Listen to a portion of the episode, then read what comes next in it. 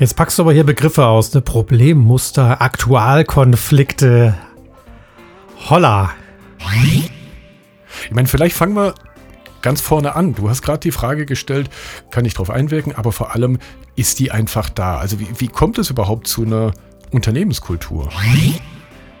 Und wenn ich das fordere, dann ist in der Forderung oftmals drin, die anderen müssen sich verändern, aber nicht ich. Und ich beobachte auch in Organisationstransformationen oft bei Menschen den Wunsch, das, was da jetzt neu entsteht, zu mappen auf etwas, was es schon gibt oder in der Vergangenheit schon gab. Da habe ich für mich Antworten gefunden in diesem Begriff des Musters, weil nämlich ein Muster hat nämlich auch Positives. Wir haben jetzt so viele negative Sachen beschrieben, aber ein Muster schafft Bindung, ein Muster schafft Ordnung und, und das ist das Schwierige, Muster sichern den Fortbestand des Systems. Und das sind ja nicht per se schlechte Eigenschaften von Mustern. Das sind vielleicht die Zutaten, die eher dabei helfen, dass sich eine neue Unternehmenskultur herausprägt. Die Wertstoffsammler. Bemerkenswertes aus der modernen Arbeitswelt. Ein Podcast mit Holger Koschek und Alexander Marquardt. Ja, hallo Holger. Moin Alex. Na, wie geht's dir heute so am regnerischen, also zumindest bei mir regnerischen Tag? Ja, bei uns äh, ist es wechselhaft. Eben schien die Sonne, jetzt ist es wieder bedeckt. Mal gucken, Super. was der Tag noch so bringt. Aber hey, wir haben noch April, die letzte Aprilwoche. Ist schon ja ein Drittel des Jahres fast rum. Wahnsinn, oder? Stimmt. Und ich stelle dabei auch gerade fest, dass wir ein bisschen spät dran sind dieses Mal, ne? Ja, und das kommt mir witzigerweise gar nicht so vor, weil in der Zwischenzeit so viel passiert ist und wir uns ja zwischendrin auch noch zum Musikmachen getroffen haben, dass ich denke, der, der letzte Podcast, Ja. der war doch gerade erst letzte Woche. Stimmt. Zum, Nee, war er nicht. Zumindest unsere letzten Gespräche waren jetzt gar nicht so lange her. Ja, Und, genau. Ähm, also ich fand das total schön und ich freue mich auch auf die äh, Auftritte, die wir wahrscheinlich in diesem Sommer und vielleicht auch im Herbst wieder haben werden. Ja, das wird großartig. Ja. Zumindest für uns. Ja, Genau. Wir ersparen jetzt irgendwie weitere musikalische äh, Themen, die wir ja in einem Podcast hier schon mal gehabt haben, damit auch die, die wieder fachlich zum Zuge kommen wollen, auch wieder abgeholt werden. Und du hast was Schönes mitgebracht, Alex. Genau. Ich bin über ein Thema gestolpert, bei dem ich im allerersten Moment gar nicht so den Eindruck hatte, dass es mit unserem Berufskontext so viel zu tun haben könnte. Es geht nämlich ähm, um das Thema Muster äh, im Bereich der Systemtheorie. Ich bin dem über den Weg gelaufen im Rahmen meiner Coaching-Ausbildung, wo man mit Musterbildung bei Problemmustern im Gegensatz zu Aktualkonflikten zum Beispiel äh, hat. Also Muster sind die Dinge, die sich immer wieder ausbilden. Jetzt packst du aber hier Begriffe aus, ne? Problemmuster, Aktualkonflikte. Holla. Holla, genau. Ähm, okay, wo, wo würde sich denn unterscheiden und wo habe ich dann eingehakt in den Berufsalltag, den wir so häufig haben? Also ein Muster ist äh, erwartungshaltungsgetrieben. Das heißt, also wenn wir einen immer wiederkehrenden Konflikt haben, das wäre zum Beispiel auch der Unterschied zum Aktualkonflikt. Was weiß ich, äh, ich äh, nehme jemanden äh, spontan den Parkplatz auf dem Baumarkt irgendwie weg und äh, Mhm. der fängt an, mich an zu pöbeln. Das wäre jetzt eher so ein Aktualkonflikt. Ähm, ein Muster äh, wäre kein Aktualkonflikt, sondern das ist eine sich immer wiederholende Muster. Ne? Das heißt also dieses Repetitive. Und wo ich dann so eingehakt bin, waren bei dieser Beschreibung ähm, eine Analogie, die wir häufig haben und uns ja ganz, ganz häufig fragen, wenn wir in Organisationen tätig sind, stoßen wir an das Phänomen der Unternehmenskultur. Jo. Und da gibt es ja auch schon viele Menschen, die sich über dieses Thema Gedanken gemacht haben. Einen, den werden wir nachher vielleicht auch mal ganz kurz noch zitieren. Auch die New Work-Szene beschäftigt sich ja auch mit der Kultur. Äh, wenn mich nicht alles täuscht, wird dort das als das kollektive Gedächtnis auch beschrieben. Und ich bin an diesem Thema des Musters eingehakt. Weil was wir Und also bei der Mhm. Kultur gibt es ja immer wieder diesen Diskurs, äh, kann ich eine Unternehmenskultur herstellen Ja. oder ist sie einfach da und Genau. ich kann nur darauf einwirken? Genau. Ich meine, vielleicht fangen wir ganz vorne an. Du hast gerade die Frage gestellt, kann ich darauf einwirken, aber vor allem ist die einfach da. Also wie, wie kommt es überhaupt zu einer Unternehmenskultur? Und ähm, das finde ich so schön dann jetzt mit diesem Begriff des Musters, ähm, weil ähm, man spricht bei einem Muster äh, auch von einem sogenannten Framework. Also jetzt nicht im Sinne von, wie wir das häufig kennen, äh, Scrum oder Kanban oder solche Geschichten, sondern genau. ähm, ein Framework als Muster oder das Muster als Framework ist in sogenannten, jetzt kommt eine Achtung, äh, ein autopoietisches System. Das ist also ein aus sich heraus entwickelndes System und das ist Kommunikation zum Beispiel auch. Und dazu zähle ich dann auch die Kultur. Ähm, entwickelt ein eigenes also, Das ist nochmal autopoietisch, also nicht autopoetisch, also genau. nicht etwas, was von alleine genau. äh, also Poesie von sich gibt. Genau. Also es hat nichts das mit auch Gedichten schön. Das ist ChatGPT, aber genau, nein, also autopoietisch, also ja. aus sich selbst heraus entwickelt. Das okay. heißt, Muster entwickeln sich aus sich selbst in einem autopoietischen System selbstständig aus. Und wenn man jetzt mal die, das Unternehmen als ein Konstrukt der Kommunikation begreifen möchte zwischen Menschen, dann entwickelt sich das Muster, also auch die Unternehmenskultur, aus sich selbst heraus. Mhm. Also das wird ein bisschen erklären, woher kommt denn unsere Kultur? Sie entwickelt sich, salopp gesagt, mal gerade so nebenbei. Das könnte man sagen, das hat mir gar keinen Einfluss darauf. Ja, könnte man so sagen, aber wir beeinflussen durch Kommunikation jeden Tag die Unternehmenskultur. Durch das Muster. Egal in welche Richtung. Also ich, ich finde das total anschlussfähig. Also erstmal, das klingt sehr nach Luhmann. Ne? Mhm, Ein, genau.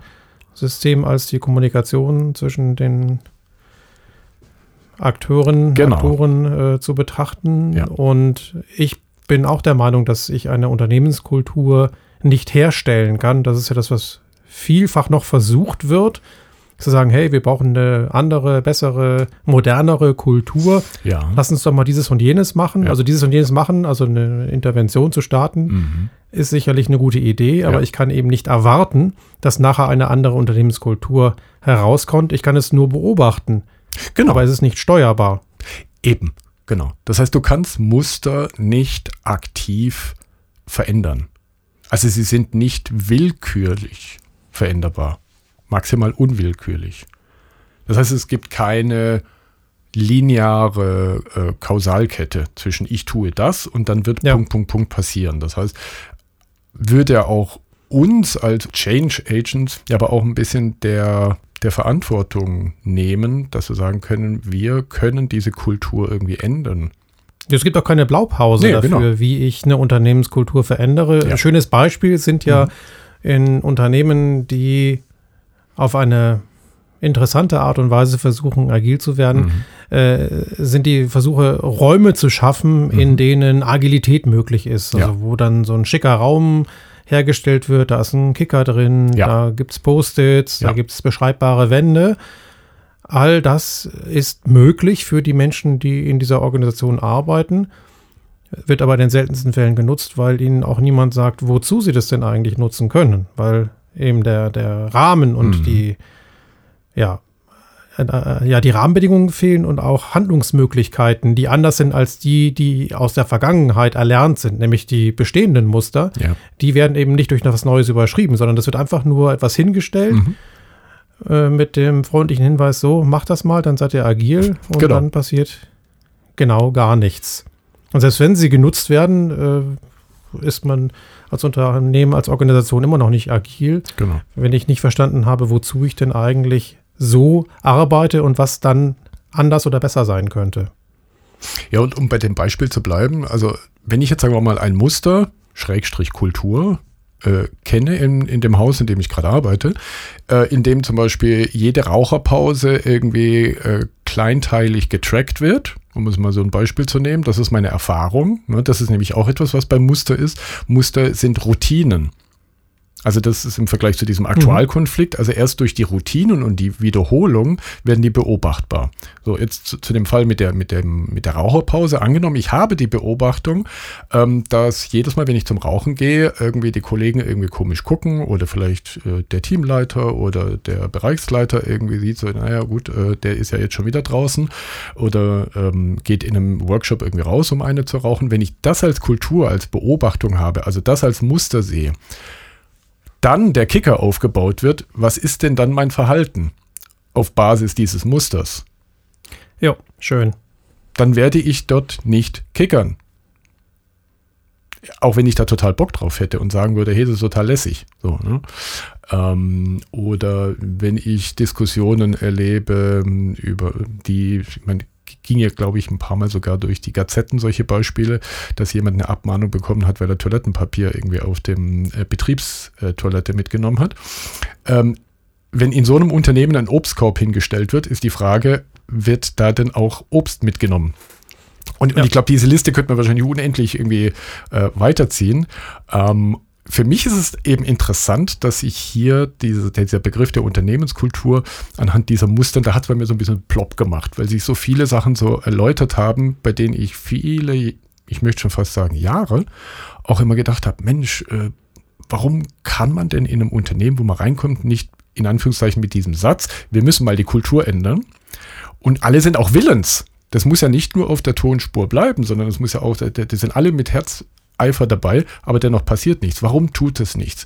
Und da habe ich für mich Antworten gefunden in diesem Begriff des Musters, weil mhm. nämlich ein Muster hat nämlich auch Positives. Wir haben jetzt so viele negative Sachen beschrieben, aber ein Muster schafft Bindung. Ein Muster schafft Ordnung. Und, und das ist das Schwierige, Muster sichern den Fortbestand des Systems. Und das sind ja nicht per se schlechte Eigenschaften von Mustern. Die schaffen auch Orientierung. Wenn ich genau. neu in so eine Organisation komme, dann lerne ich im Laufe der Zeit, entweder weil es mir jemand sagt oder in den meisten Fällen, weil es mir Menschen zeigen durch ihr beobachtbares Verhalten, mhm. wie die Dinge da laufen. Die Dinge, die in dieser Organisation so getan werden, ja. lerne ich dadurch, aber ich lerne auch, vielleicht indem ich halt mal etwas tue, was eben unüblich ist, was in dieser Organisation eben nicht getan wird. Genau. Und das beobachte ich, das passt für mich sehr schön zu diesem Musterbegriff, indem ich halt aus dem Verhalten, was ich beobachte von meinen Kolleginnen und Kollegen, diese Muster ableite. Genau. Ja. Welche Chance hätten wir denn dann? Also wenn ich jetzt sage, okay, das ist jetzt ein großes Fass äh, mit diesem Muster und ne, die äh, autopoietischen Systeme entwickeln das automatisch, äh, sie sind sehr beständig, sie haben einen Sinn, äh, sie sind nicht willkürlich veränderbar. Jetzt könnte man ja in so einen leicht fatalistischen äh, Standpunkt verfallen, zu sagen, naja, dann können wir ja an dieser Unternehmenskultur ja eh überhaupt nichts ändern. Nicht Bewusst, weil mhm. also nach all dem, was du gerade beschrieben hast, ist ja eine Organisation ein komplexes System und wenn wir etwas über die Komplexität gelernt haben, dann, dass es nicht diese linearen Ursache-Wirkungsketten und diese Blaupausen gibt. Ja, genau. Was wir aber auch gelernt haben aus der Komplexitätstheorie, dass wir äh, Impulse setzen können und dadurch das System in Schwingung bringen und mhm. äh, Veränderung äh, ja, hervorrufen, die allerdings äh, nicht planbar ist. Das heißt, ja. wir können nicht von vornherein sagen, wie der Ausgang dieser Veränderung sein wird. Genau. Wir können nur im Nachhinein beobachten, was sich verändert hat.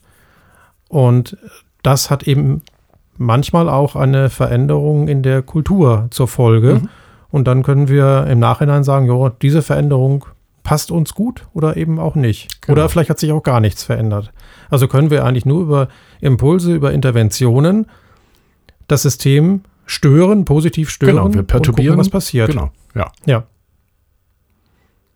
Ein Begriff ist mir nochmal über den Weg gelaufen, ist das äh, Thema, ne, also klar können wir stören, aber wie können wir das dann quasi machen? Und äh, ein Stichwort ging mir da durch den Kopf, das war das Thema Transparenz, ähm, indem wir diese Muster versuchen, äh, auf die Metaebene hochzuheben. Das heißt also diesen berühmten rosa Elefanten könnte man quasi, mhm. wir benennen ihn und wir machen ihn sichtbar, diesen Elefanten. Wir gehen auf die Metaebene, das, ne, ne, wir machen den, das Muster quasi sichtbar. Okay, wenn das und das passiert, passiert häufig in unserer Konstellation immer XY. Und ähm, wir beobachten das jetzt mal.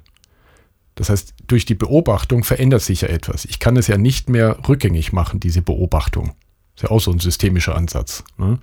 Ähm, das heißt, ich, kann quasi in die Beobachtung gehen und dann wieder zurückgehen. Danach hat sich aber etwas geändert durch die Beobachtung.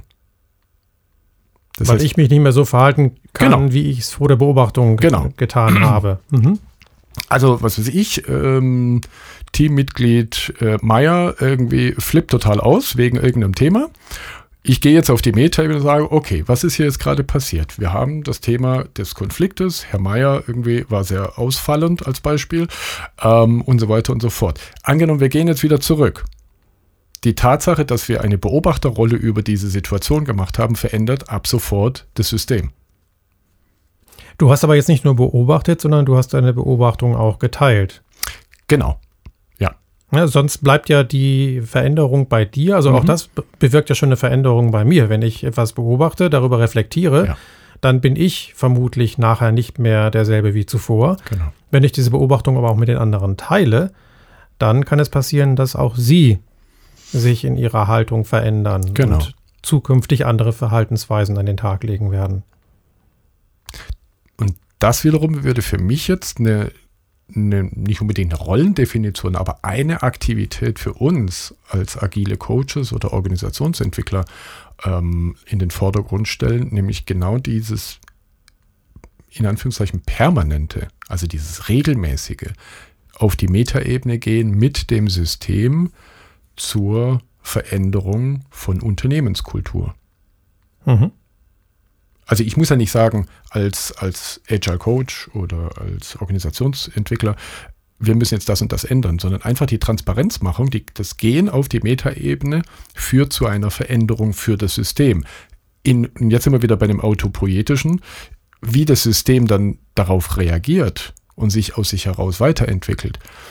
Das habe ich nicht in dieser linearen Ursachen-Kausalkette ähm, irgendwie, äh, kann ich beantworten, aber es wird das System verändern und das System verändert sich aus sich heraus. Ja, also gerade wenn ich äh, das Ganze aus einer coachenden Grundhaltung heraus tue, mhm. wenn ich sage, ich habe jetzt Folgendes beobachtet, ne, da äh, ist es jetzt gerade laut geworden, ne, mhm. da hat der Kollege Folgendes gesagt und ihr habt wie folgt reagiert. Mhm. Was sagt ihr denn dazu, wenn ihr das jetzt so hört? Das wäre ja so eine ja, genau. offene Coaching-Frage. Genau. Ähm, Demgegenüber würde ich als Berater sagen. Und weil ich das ja gerade beobachtet habe, sage ich, das darf nicht ja, mehr sein. Genau. Oder ne, wir müssen folgende Regel aufstellen, ja. damit solch ein Verhalten nicht nochmal auftritt. Genau. Dann würde ich in die Beratung gehen, da würde ich auch vielleicht das System verändern, aber würde nicht anerkennen, dass das System sich aus sich heraus auch verändern kann. Mhm. Sondern ich würde dann schon wieder Zwang anlegen. Ja. Und das hilft tatsächlich in der Organisationsentwicklung in den seltensten Fällen. Mhm. Wird trotzdem vielfach eingefordert. Ja, natürlich, klar. Und am besten irgendwie mit so schönen Slogans, äh, die dann auf PowerPoint-Präsentationen irgendwie landen, äh, dass die Kultur äh, anders werden muss. Was ja ganz häufig das Geschmäckle bekommt von, wir müssen erstmal die Menschen in unserer Organisation ändern, dass man also wieder die Schuld bei den Menschen sucht. Mhm. Wie ich es aber aus der Systemtheorie für mich begreife, ist es ja eben nicht die Beteiligten machen die Kommunikation. Also das soziale System ist die Kommunikation und nicht die der Einzelperson. Und damit wäre ja auch nicht die Schuld bei den Personen, sondern in der Kommunikation und im System. Und genau. den Regeln, die diesem System innewohnen. Ja, und am Ende ja. kann ich ja diese Regeln auch ändern, indem ich mein Verhalten ändere. Dann mhm. verhalte ich mich vielleicht erstmal nicht regelkonform, aber dadurch störe ich das System und äh, kann schauen, was passiert.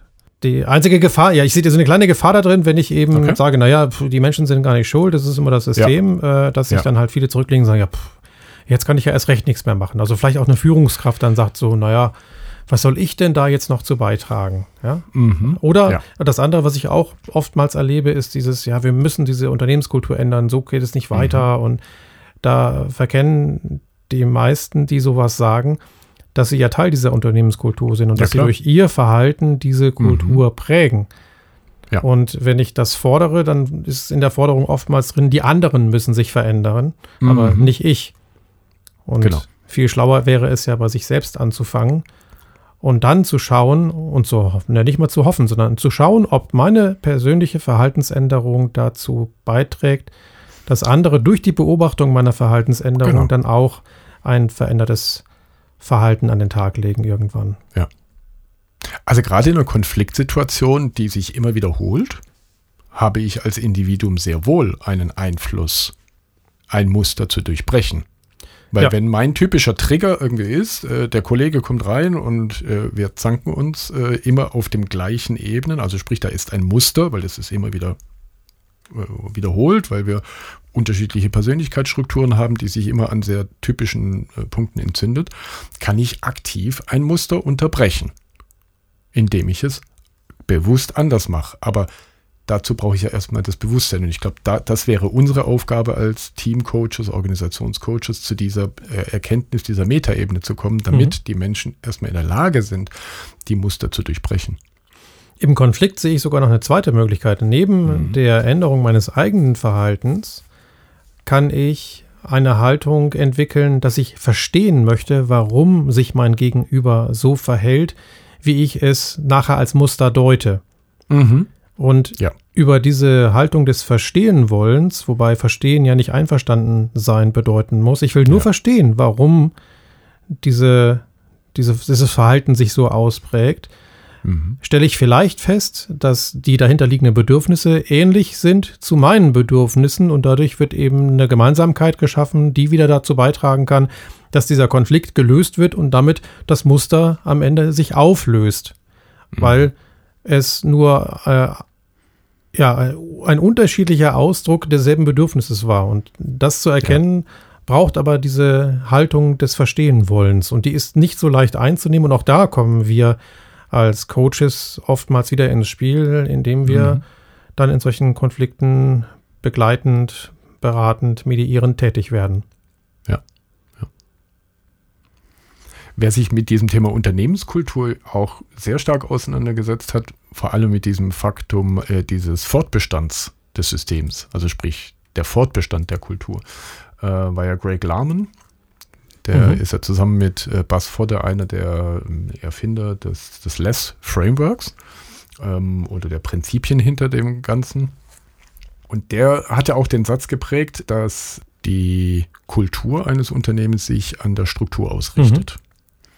Und ähm, er hat diese sogenannten Lahmenschen Gesetze für organisatorische Verhaltensmuster der Taufe gehoben, wobei ich glaube, es sind doch eher Beobachtungen als Das sagt Gesetze. er ja selber. Genau, genau. Ne? also schon gar nicht im Sinne von Naturgesetz oder so. Nee, also. ähm, und ich fand es sehr, sehr witzig, ähm, dass er zum Beispiel sagt, dass Organisationen implizit darauf optimiert sind, den Status quo von mittleren und oberen Führungsebenen und Spezialisten ähm, nicht zu verändern oder auch Machtstrukturen nicht zu verändern.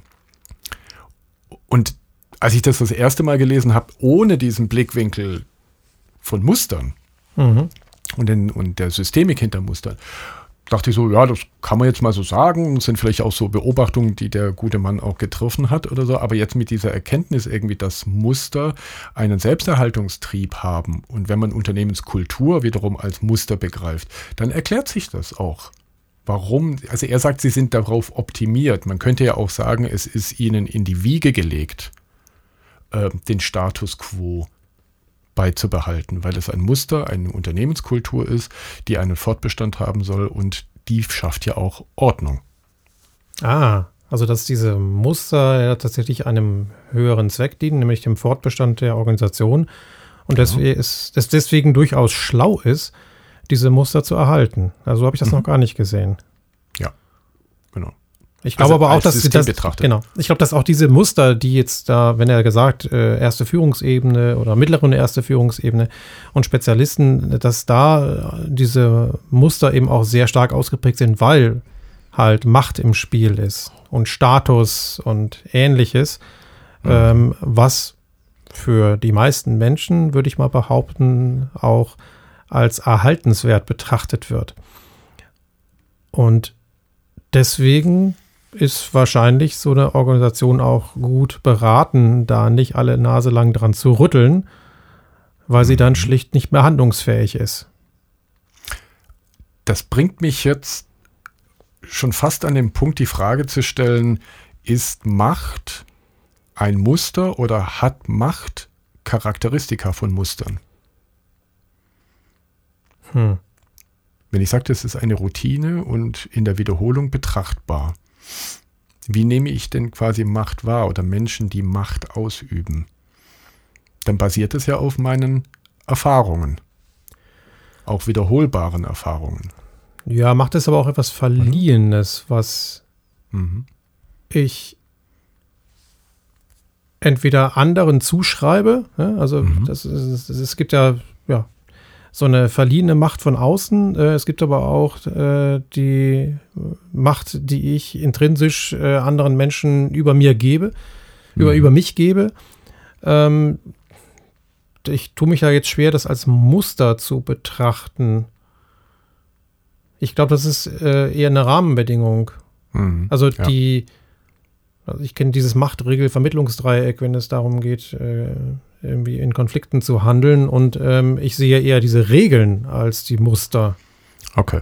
Ja, und äh, Mhm. Macht als ähm, eine Eingriffsmöglichkeit und die Vermittlung eben Neudeutsch Mediation als Mhm. die, die, die Umgangsform damit, äh, die die höchste Wahrscheinlichkeit hat, dass das, was am Ende äh, als äh, Lösung dabei rauskommt, von allen Beteiligten auch angenommen werden kann.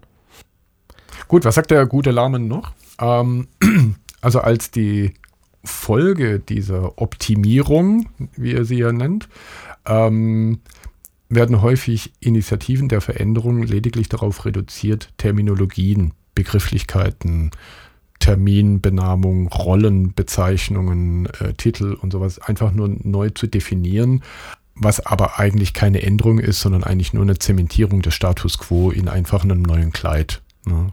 So. Ja. Das, A pig with a lipstick is still a pig. So. das ist, so traurig das auch ist, aber das, was ich eben oft erlebe oder auch erzählt bekomme, wenn Mhm. Organisationen versuchen, mal eben schnell Scrum einzuführen.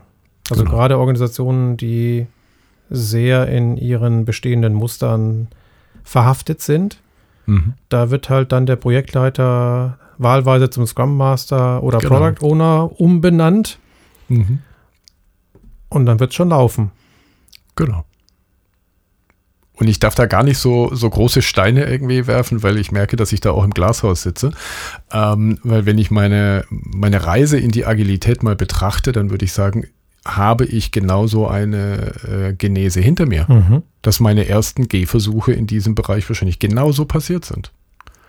Dazwischen ist wahrscheinlich viel passiert, zweifelsfrei, aber äh, ja, das, auch mir ging das so, würde ich sagen, vor vielen Jahren. Und ich beobachte auch in Organisationstransformationen Mhm. oft bei Menschen den Wunsch, das, was da jetzt neu entsteht, zu mappen auf etwas, was es Ja. schon gibt oder in der Vergangenheit schon gab. Ja. Also Ja. in den Fällen, die ich in den letzten Jahren hatte, kam immer mal wieder von verschiedenen Seiten der Satz, ja, das kenne ich, das ist genauso, wie wir das schon Mhm. mal da und da hatten und das ist Genau. genau dasselbe. Und dann kommt Holger und sagt, nee, nee, das ist es nicht. Es ist ähnlich, ja, also da gibt es Mhm. gewisse Ähnlichkeiten, aber es gibt Mhm. auch signifikante Unterschiede. Ja, klar. Und es sind in der Regel diese signifikanten Unterschiede, die uns dazu bewogen haben, dieses Neue einzuführen. Das Ja. ist manchmal unangenehm, Mhm. hoffentlich dann mittel- bis langfristig wirkungsvoll. Es gibt ja noch ähm, ein paar andere Regeln oder, oder Gesetze, die er da irgendwie drin hatte. Ähm, das letzte, was mir da so durch den Kopf gegangen ist, war dieses, äh, dass Kultur eben der Struktur folgt. Mhm. aber in kleinen Unternehmen es genau andersrum ist. Und das finde ich tatsächlich sehr interessant, dieses Phänomen. Also zum, zum einen A, warum ist es anders? Und zum zweiten, was passiert denn in kleineren Unternehmen, wenn die groß werden? Das finde ich die zwei spannenden Fragen. Ja. Also auf die Frage 1 habe ich äh, eine These, nämlich, dass du in kleinen Organisationen, in jungen Organisationen gar keine Struktur hast. Du hast Mhm. da, ne, gerade so in den Startups, Ja. so ein Gründungsteam, mhm. von Menschen, die von einer gemeinsamen Idee beseelt sind und die wollen das halt machen. Mhm. Und entweder sie können das aus eigener Kraft heraus oder sie brauchen andere Menschen dazu, die sie dazu holen mhm. und die ja. sie letztendlich über die Begeisterung an, sagen wir mal, diesem Produkt, was sie entwickeln wollen, dann auch für sich gewinnen können und für ihre Unternehmung gewinnen können. Und da braucht es halt keine Struktur. Da braucht es diese Begeisterung, die reicht. Ja. Und dann tun halt alle das, was getan werden muss. Also das äh, habe ich selber erlebt, als ich mal eine Unternehmensberatung mit aufgebaut habe. Da sind wir mit sieben mhm. Leuten losgelegt und alle haben halt das gemacht, was zu tun war. Und mhm. dann haben sich halt irgendwann so Präferenzen rausgebildet. Ich habe dann viel Marketing gemacht, weil ich da Bock mhm. drauf hatte. Aber nicht, weil mir ja. irgendjemand gesagt hat, so, du bist jetzt hier Head of Marketing, was ja bei mhm. sieben Leuten sowieso Quatsch ist, welche Rollen zu vergeben. Wir haben uns auch lange Ach, gewehrt, dagegen äh, überhaupt dann so uns äh, Titel und Rollen zu geben. So, und irgendwann wächst du und wächst und wächst und wächst. Mhm. Und äh, dann ja, hast du eine gewisse Größe, wo es halt schwer ist, äh, als eine Einheit noch vernünftige Kommunikationsstrukturen aufrechtzuerhalten. Mhm. Ja. Und dann beginnt in den meisten Fällen so eine Zellteilung und mit einer Zellteilung hast du mehrere Einheiten, die könntest du jetzt autark nebeneinander laufen lassen. Ja. Das ist auch etwas, was funktionieren kann, aber was wirklich herausfordernd ist nach meiner Erfahrung. Oder du hast halt diese einzelnen Einheiten und organisierst das Zusammenspiel dieser Einheiten und damit hast du mhm. eine Struktur geschaffen. Ja. Erinnert mich jetzt ein bisschen an den Wechsel, wenn ich hm, sagen wir mal, ein Team habe, das an einem Produkt arbeitet. Das Team ist noch klein schnuckelig, irgendwo fünf, sechs, sieben Leute und es wächst und irgendwann mal wird ja diese Gruppierung dann zu groß, kommt ja auch genau dieser, dieser Punkt zu überlegen, ist es noch gesund jetzt innerhalb eines Teams oder müssen wir zwei Teams machen und wenn es zwei Teams ist, äh, sind, wie strukturieren wir das ja genau diese Fragestellung und dann hast du es ja auch mit dieser Interteam-Kommunikation zu mhm. tun. Das ist ein ähnliches Phänomen. Genau. Wie kann jeder alles wissen, was er braucht? Äh, und wie können wir aufgrund, aufgrund der vielen Kommunikationskanäle, die jetzt da sind, irgendwie den Kommunikationsoverhead reduzieren? Ja, und die Frage ist ja, also ne, du hast ja gefragt, wann ist dieser Kipppunkt? Mhm. Also wann folgt am Ende die Kultur der ja. Struktur? Also wo, wo passiert das? Ich kenne mindestens ein Unternehmen, die es geschafft haben, das sehr, sehr weit hinaus zu zögern. Also auch mit 40 Leuten noch so zu arbeiten, dass die Kultur das Prägende war. Cool. Weil sie sich dort ein paar kulturelle Leitsätze überlegt mhm. haben und die nicht einfach nur auf Poster gedruckt haben, sondern wirklich gelebt haben und die auch all das, was sie tun, immer wieder vor dem Hintergrund dieser Leitsätze hinterfragt mhm. haben, ob das nämlich auf diese Leitsätze einzahlt. Mhm. Und das fand ich sehr beeindruckend. Und äh, da war die Struktur immer noch eine Folge vom Wachstum, aber sollte kompatibel zu dieser Kultur bleiben. Und das hat wirklich sehr, sehr lange, sehr, sehr gut funktioniert, mhm. weil diese strukturellen Änderungen eben aus gutem Grund passiert ja. sind. Ne? Also guter Grund wäre beispielsweise, dass ich eben in kleineren Einheiten zielgerichteter miteinander kommunizieren mhm. kann. Die Folge davon ist, dass bei 40 Leuten nicht mehr alle alles ja. wissen. Klar. Aber das ist tatsächlich eine Folge gewesen, die auch kommuniziert wurde als, ja, das ist jetzt so und das geht nicht anders. Es ist nicht so, dass das so ist, weil wir das so wollten, mhm. weil wir bewusst euch von gewissen Informationen abschneiden wollen, sondern einfach, das ist etwas, was mit dem Wachstum ja. kommt und damit müssen wir leben und umgehen können. Und dann war eher die Frage zu gucken, naja, welche Informationen sind denn wirklich für alle relevant und wie schaffen wir es, dass diese Informationen immer noch alle erreichen? Mhm. In dem ja. konkreten Beispiel des Unternehmens, was ich da begleitet habe, gab es halt einen Slack-Kanal, der hieß Must Read. Ja. Das war ein Kanal und äh, da war die Erwartung, dass alle Menschen, die dieser Organisation arbeiten, wann immer dort ein neuer Post erschien, den auch lesen. Mhm. Das heißt, alles, was da drin stand, konnte als verstanden und gelesen und ähm, ja, verinnerlicht angenommen mhm. werden. Das heißt, auf dem, was da drin stand, konnte ich als Organisation aufbauen. Ja. Und musste eben nicht immer von vorne anfangen und Leuten alles erklären. Wenn jemand das eben äh, irgendwie nicht verstanden hatte, Gab's dann konnten wir ihm sagen, hier, da ist der Kanal und wenn du noch Fragen hast, äh, dann frag Kolleginnen oder Kollegen. Okay. So. Ne, also, und das, ich, diese Genese finde ich halt sehr mhm. interessant, zu sagen, der ist entstanden nicht ähm, aus einem Kontrollwahn oder ah, einem, sondern aus einem Bedarf einem, eigentlich. Einer, einer ja, Cover ja. Your Ass mhm. Mentalität. Mhm. Wieso habe ich doch hier in, in Must Read ja, geschrieben? Sondern weil es nicht anders ging. Weil das Wachstum äh, und die damit zunehmende Komplexität der Kommunikation eben äh, auf andere Art und Weisen in Bahnen gelenkt werden musste, kanalisiert werden musste, damit ich als jemand, der plötzlich eben nicht mehr mit fünf Leuten kommuniziert, sondern potenziell mit 40, in diesem Wahnsinn an Informationen nicht äh, den Blick fürs Wesentliche verliere. Mhm. Wenn wir jetzt wieder zu dem Begriff der Unternehmenskultur zurückkommen und wo haben ja. wir Handlungsstränge? Dann gibt es ja den guten John Seddon, äh, ich zitiere jetzt einfach mal kurz, was er gesagt hat und dann gucken wir mal. Der versucht, die Kultur einer Organisation zu ändern, ist eine Torheit und scheitert immer. Geht schon mal gut los. Ne? Ähm, das Verhalten der Menschen ist ein Produkt des Systems und wenn man das System verändert, ändert sich das Verhalten der Menschen. Ja. Es geht ja ein bisschen also letztendlich diese Struktur äh, führt zur Kulturänderung. Sagt, hm? Genau, John Seddon, genau das, was wir ja auch schon die ganze Zeit hier so implizit äh, versuchen zu erklären, hm. dass ich eben die Kultur einer Organisation nicht aktiv und zielgerichtet vor allem ändern kann. Ja sondern dass ich nur das System verändern kann und dann verändert sich das Verhalten der Menschen in diesem System. Mhm.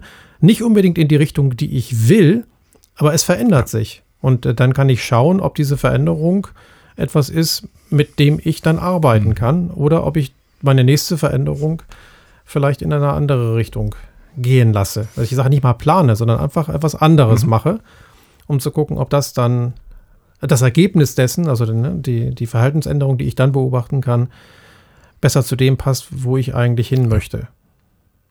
Weil das, glaube ich, werden wir den Menschen nicht nehmen können, zu sagen, ähm, die Unternehmenskultur gefällt mir nicht, ich hätte gerne eine andere und ja. die sähe eher so mhm. aus. Das finde ich auch gar nicht verwerflich. Also bei all dem, dass das ähm, autopoietisch ist, darf ich ja trotzdem mir noch äh, überlegen, was denn meine Wunschkultur wäre. Ja. Ich muss mich halt nur davon freimachen, dass ich sie durch Blaupause oder lineare Ursache-Wirkungsketten mhm. einfach herbeientwickeln genau. kann.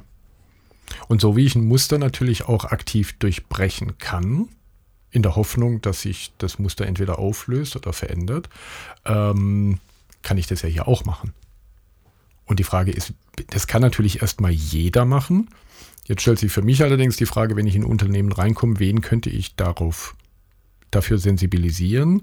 Könnt ihr natürlich sagen, okay, ich muss jeden sensibilisieren, was ich aber auf jeden Fall machen sollte als Agile Coach oder jemand, der irgendwie eine Kultur mit verändern möchte, ähm, dass ich mir eben die Menschen, die im Vordergrund, die häufig auf der Bühne des Geschehens stehen, ähm, dafür gewinne, eben versuchen, solche Muster zu durchbrechen. Und da sind wir ganz schnell natürlich wieder bei Führungspersonen. Mhm. Also sprich, ich muss mit diesen Menschen arbeiten, um eine kulturelle Änderung überhaupt erstmal möglich zu machen, indem ich mit ihnen über Strukturänderungen auch rede, über ihre Verhaltensänderungen gegenüber Mitarbeitern, untereinander, äh, nach oben, egal in welche Richtung. Ja, wobei das jetzt schon fast wieder manipulativ klingt mhm. oder gedeutet werden könnte. Mhm. Und äh, wenn ich äh, John Seddon da nochmal sehe, ich verändere das System und dann verändert sich das Verhalten der Menschen, ist das ja dasselbe wie die äh, viel getätigte Aussage, verändere das System, nicht die Menschen. Ja. Und das gilt auch für Führung. Ja, ja? Und, kann man so ähm, verstehen. War zwar jetzt von mir nicht so gemeint, ist, aber ja, du hast recht. Ja, genau. genau. So, ja. und ich verändere das System eben dadurch, indem ich als Führungskraft mein Verhalten mhm. ändere und dadurch etwas anderes vorlebe, als es das bisher gab und dann schaue, was passiert. Also noch nicht mal die Erwartung habe, dass äh, alle Menschen, für die ich vielleicht disziplinarisch verantwortlich sind, sich dann genauso verhalten wie ich jetzt neuerdings, sondern auch da sollte ich erwartungsarm und erwartungsoffen sein und gucken, was halt passiert. Also was äh, das eben mit den Menschen macht, wenn sie plötzlich etwas anderes beobachten an mir. Und wenn man jetzt da sogar hingeht und einen systemtheoretischen Blick auf solchen Frameworks wie zum Beispiel Scrum wirft, dann sieht man auch, dass die genau da versuchen, ja darauf einzuzahlen, wenn man es ähm, in Anführungszeichen gut macht, nämlich diese Teilung von Führung in diese drei Rollen zwischen Team, Product Owner und Scrum Master mal herausgegriffen, mhm. ist ja eine Änderung am System, am gelebten System. Das heißt, es gibt nicht mehr diesen Teamleiter, der über sämtliche Aspekte von Führung eine Entscheidung trifft, sondern ich habe das irgendwie in drei ähm, unterschiedliche Bereiche eingeteilt. In eine fachliche Führung, in eine methodische Führung und in eine technische Führung. Ähm, dann ändere ich jetzt die Struktur und habe, das muss jetzt nicht passieren, aber ich habe damit die Chance, dass sich auch eine Kultur ändert. Durch die Änderung des mhm. Systems. Und der Regeln, genau. Also wenn ich den Developern sage, ihr organisiert jetzt euer Daily selber, mhm. dann verändere ich Regeln. Genau. Und dann kann es passieren, dass so ein, eine Gruppe von Developern damit erstmal Schwierigkeiten mhm. hat. Dafür gibt es aber andere Rollen, die Unterstützung genau gewähren. Aber Unterstützung heißt nicht, ihnen alles abzunehmen, sondern ihnen dabei zu mhm. helfen, diese neue Rolle dann auch gut auszufüllen. Ja. Und dann braucht das halt immer noch Zeit. Aber die Regeln ändern sich nicht. Genau. Und das mhm. ist das, was wir jetzt, jetzt, wenn ich da so drüber nachdenke, das ist vielleicht auch ein Fehler, der in vielen Organisationen gemacht wird, dann die Regeln abzuschwächen. Mhm. Und zu sagen, ja, nee, dann, ja, dann machen wir es halt mal ein bisschen anders. Und dann gibt es halt doch irgendwie eine Person, die jetzt dann nochmal vorturnt und euch dann sagt, hier so, jetzt müsst ihr dieses und jenes und das ja. machen. Ähm, anstatt zu sagen, nee, die Regeln bleiben unverändert, wir geben euch Unterstützung und Zeit. Ja. Und erwarten nicht, dass es von Anfang an funktioniert. Und das sind vielleicht die Zutaten, die eher dabei helfen, dass sich eine neue Unternehmenskultur herausprägt, mhm. als wenn ich dem Widerstand mit alten Mustern begegne. Ja. Aber altes Muster ist eine gute Überleitung. Ähm, wir wollten ja irgendwie das Muster durchbrechen, dass wir nur an unseren beiden ähm, Büromikrofonen äh, unseren Podcast aufzeichnen. Oh ja. Ähm, und du hattest einen total tollen Impuls, ähm, deswegen möchte ich es dir auch äh, zum Vorstellen gerne übergeben. Ja, äh, am 10. und 11. Juli 2023 äh, findet wieder einmal die Agile World in München statt. Eine Konferenz, die wir sehr, sehr gerne besuchen. Und äh, auch in diesem Jahr sind wir dort zu Gast und zwar mit einem Live-Podcast. Also all das, was ihr von uns jetzt hier so an zwei Orten eingesprochen kennt, äh, wird es dann dort geben, live auf der Bühne. Und wir haben das Konzept noch nicht bis zu Ende durchdacht, aber unsere Idee ist tatsächlich dann auch, die Gäste unserer Session aktiv mit einzubeziehen. Mal schauen, genau. wie und uns das gelingt und äh, was dabei rauskommt. Aber ja, das ist äh, etwas, worauf ihr euch freien, freuen könnt. 10. 11. Juli, Agile World in München. Genau. Und nebenbei gibt es dann am 12. auch sogar ein bisschen Musik von uns. Das äh, kommt noch genau. hinzu und deswegen haben wir ja zwei, zwei Gründe schon gleich dort äh, auf die Konferenz zu gehen. Proben. Neben den vielen anderen genau. Gründen äh, von ganz tollen äh, Rednern und äh, Workshop-Veranstaltern, ähm, Teilgebern und Teilnehmern. Ja. ja. Und was ich dir jetzt noch sage, das glaubst du mir bestimmt nicht. Okay. Just in dem Moment, wo wir hier über den Podcast reden, kommt eine Nachricht von einer treuen Hörerin rein, die hier gerade auf meinem Bildschirm erscheint. Gibt es eigentlich keinen April-Podcast von den Wertstoffsammlern? Das passt doch wie die Faust aufs Auge. Wunderbar. Sehr ja, schön. Ich könnte jetzt sagen, doch, Anja, den gibt es, äh, aber du kannst ihn noch nicht hören, weil wir ihn gerade erst einsprechen. Aber in wenigen Tagen ist es dann soweit.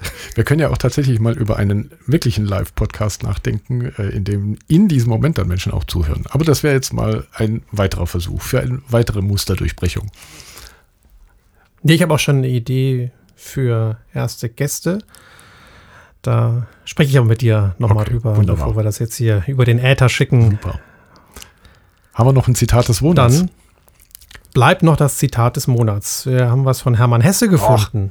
Und Super. das ist etwas, ich finde, das geht immer und passt auch zu dem besser werdenden Wetter und der hoffentlich damit auch besser werdenden Laune der Menschen, denn dann wird das, was Hermann Hesse uns hier so als Idee mitgibt, umso leichter erreichbar. Er sagte nämlich, wenn wir einen Menschen glücklicher und heiterer machen können, so sollten wir es in jedem Fall tun.